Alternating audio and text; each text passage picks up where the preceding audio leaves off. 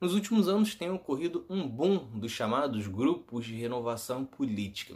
Você já deve ter ouvido falar de alguns deles por aí, como Renova BR, RAPS, acredito, entre outros. Porém, caso não saiba quem são, confira neste vídeo, pois falarei como atuam e os riscos para a democracia. É Pilatos lá na Bíblia quem e também faleceu por ter pescoço o infeliz autor da guilhotina de Paris. Atualmente existem muitos dos chamados grupos de renovação política. Você já deve ter visto o Acredito, o Agora, o Livres, o RAPS, muitos, e a Renova BR, por exemplo. Eles surgem na onda das manifestações de 2013, quando organizadores diziam que os protestos eram apartidários. Só que o grande crescimento mesmo veio a partir de 2017, quando boa parte foi criada, como o Renova BR, o Movimento Acredito e o Movimento Agora, entre alguns outros. Mas por que exatamente 2017? Porque foi neste ano que o Congresso votou o fim do financiamento privado de campanha. Desde então, as grandes empresas não poderiam mais investir em campanhas dos candidatos. Como não podem mais apoiar candidatos em troca de interesses, os grandes empresários então passaram a produzir os seus próprios candidatos, burlando assim a proibição através de uma espécie de partido clandestino ou de uma escola política, como falam. O empresário banca a existência de grupos como Renova BR, financia uma preparação como uma escola de políticos, banca viagens e estruturas para que os mesmos cheguem mais fortes para as eleições. Isso porque os empresários driblam financiamento de campanhas com organizações políticas. O Renova BR, por exemplo, recebe investimentos de Luciano Huck e foi criado por Eduardo Mufaras, ex-CEO da Terpon Investimentos. A Fundação Lehman recebe recursos de Jorge Paulo Lehman, o segundo mais rico do país, e a RAPS, fundado pelo empresário Guilherme Leal, um dos donos da Natura. Só que a grande questão é que não existe uma grande transparência a respeito de quem mantém esses grupos. Alguns deles até trazem uma lista de doadores, porém sem trazer detalhes ao leitor sobre quem são ou quanto doam e como participam.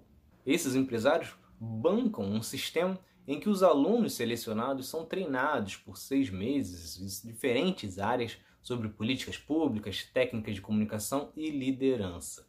Depois disso, eles espalham esses alunos em diferentes partidos com o discurso de serem um grupo suprapartidário, mas na hora da atuação, os políticos votam não de acordo com a orientação do partido ou a ideologia do partido, mas sim de acordo com o que defende o grupo político.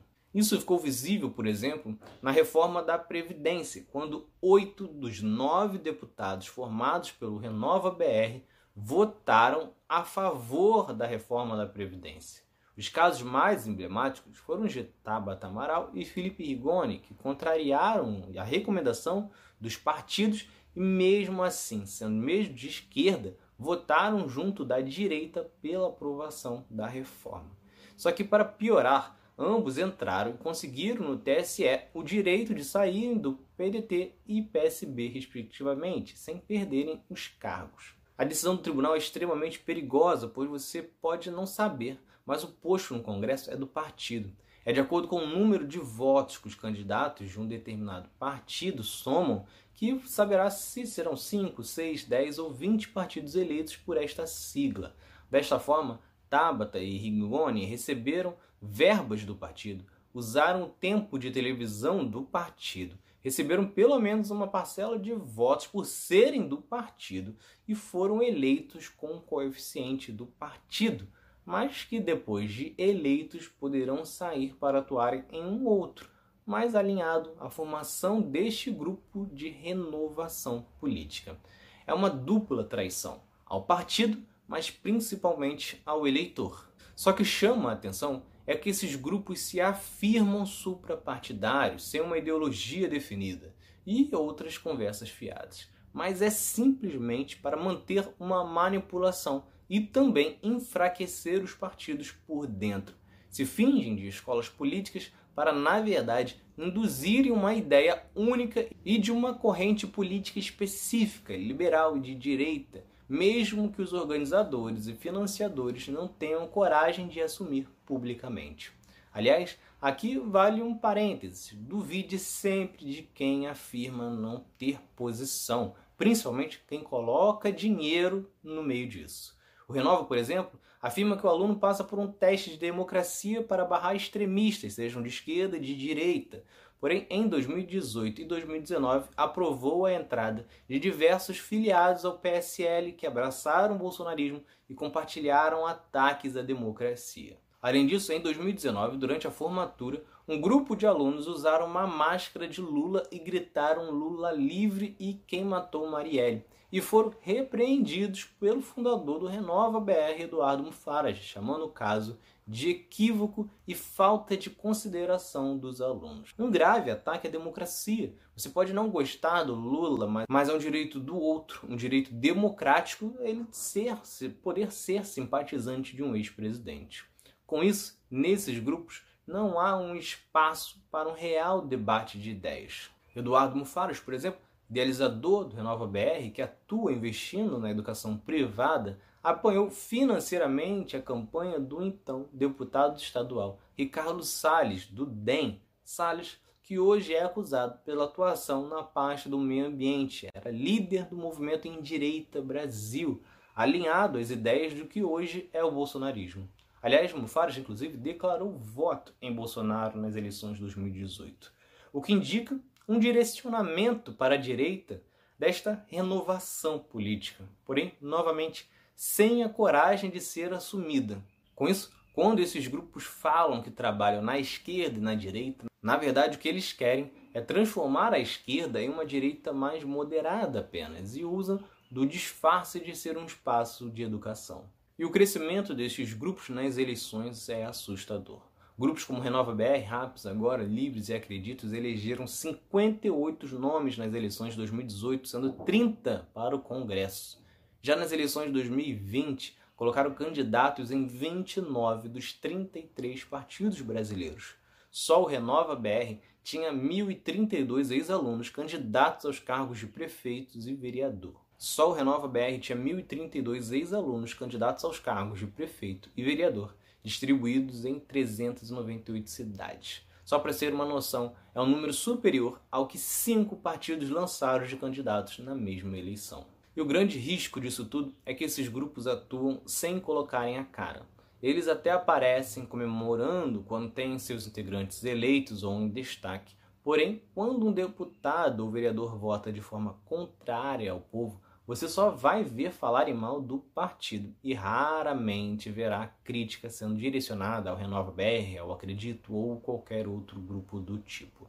Desta forma, eles colhem os frutos e não lidam com nenhuma consequência. Por exemplo, a capitã cloroquina, por exemplo, a capitã cloroquina Maíra Pinheiro, que divulgou notícias falsas sobre a pandemia que teve envolvida no colapso da falta de oxigênio em Manaus, fez parte do programa do Renova BR, ou seja, uma péssima atuação e que o Renova BR não sofrerá nenhum dano à imagem. Estará forte nas eleições de 2020 como se nada tivesse acontecido.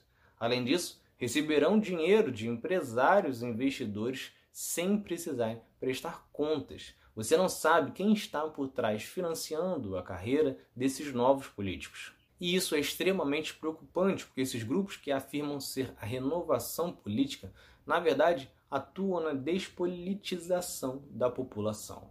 Claro que nem todos possuem exatamente a mesma forma de atuação, mas sem nenhum controle, sem legislação ou regulamentação, poderão fazer o que quiserem, financiar, preparar e conduzir políticos sem que sejam responsabilizados por suas atuações. Por isso, é um erro absurdo no país tirar a importância dos partidos. Claro que os partidos não são santos, a grande maioria coleciona erros terríveis, faz ligações completamente contrárias à origem e, para piorar, aceitam nomes sem identificação como os dessas organizações. No entanto, ainda assim, são os partidos que todos os anos coloquem a cara para serem avaliados. Não deixem te enganar. É fundamental que você procure um ou mais partidos que sejam alinhados ao que você acredita. Isso não significa que você tenha que fazer uma defesa cega deles, mas eles te dão uma direção. Até porque, se esses grupos tivessem alguma intenção real de promover uma renovação política e estivessem interessados em oferecer uma alternativa positiva para a população, eles fariam parte do jogo político como devem ser, registrando como partido e participando das eleições corretamente e não nas sombras. Nós ficamos sempre falando da bancada da Bíblia, do risco da bancada do agronegócio e tantas outras, mas esses grupos políticos são ainda mais perigosos. Isso porque os políticos da bancada da Bíblia são declaradamente ligados à igreja. Isso não fica escondido em nenhum momento. O eleitor sabe exatamente o que ele vai fazer, diferentemente dos candidatos desses grupos. Além disso, esse crescimento forma uma base perigosa. Desde 2018, especula-se, por exemplo, a entrada de Luciano Huck na política como candidato à presidência. Por mais que seja improvável que isso ocorra em 2022, mas se ocorrer em 2026 ou 2030, Huck entraria já com uma bancada de apoio grande, pois ele ajudou a financiar o desenvolvimento político desses nomes. E isso significa que poderíamos ter pouca resistência a qualquer coisa liberal, extremamente liberal, que Huck possa tentar promover e que pode contrariar os interesses da população mais pobre. É quase uma compra de bancada antes de chegar ao poder. Só que não são apenas os partidos que sofrem com esta situação. Há um risco grande de movimentos sociais serem sufocados na participação política. Isso porque os líderes terão que, sem recursos, competir com esses estudantes de políticas que recebem ao longo de todo o processo fortes investimentos de empresários. Afinal, a participação nesses grupos faz com que os integrantes tenham maior acesso ao círculo de empresários dispostos a investir em campanhas. Na campanha de Tabata Amaral, por exemplo, 20% do arrecadado veio de empresários que participaram de jantares organizados por os apoiadores do grupo. Com isso, o que vemos é que renovação política ocorre com práticas bem similares aos da velha política atuando nas sombras e financiando políticos para aprovação de interesses dos mais ricos. Se vocês gostaram, curtam, se inscrevam para não perder nenhum episódio do outro lado da história. Acompanhe a gente também nas redes sociais, estamos no Instagram, no Twitter, no Facebook, além do nosso podcast que está espalhado por todas as plataformas de áudio. Ah, e todas as fontes utilizadas neste episódio estão no nosso site, outroladodahistoria.com.